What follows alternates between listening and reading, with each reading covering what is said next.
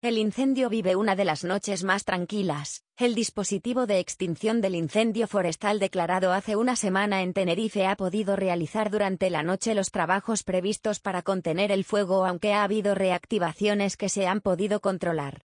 Esperan contener el perímetro del incendio a lo largo del día. El dispositivo de emergencia espera este martes contener el fuego en todo su perímetro, aunque no será fácil por su dimensión ya que ocupa una superficie de 14.878 hectáreas de 12 municipios, con un perímetro es de 88,45 kilómetros intercepta un velero con 700 kilos de cocaína con destino a Canarias. La Guardia Civil ha interceptado un velero a unas 500 millas al noroeste de la isla de Gran Canaria con 700 kilos de cocaína que una organización criminal internacional pretendía hacer llegar al archipiélago, punto geoestratégico consolidado del tráfico marítimo de drogas.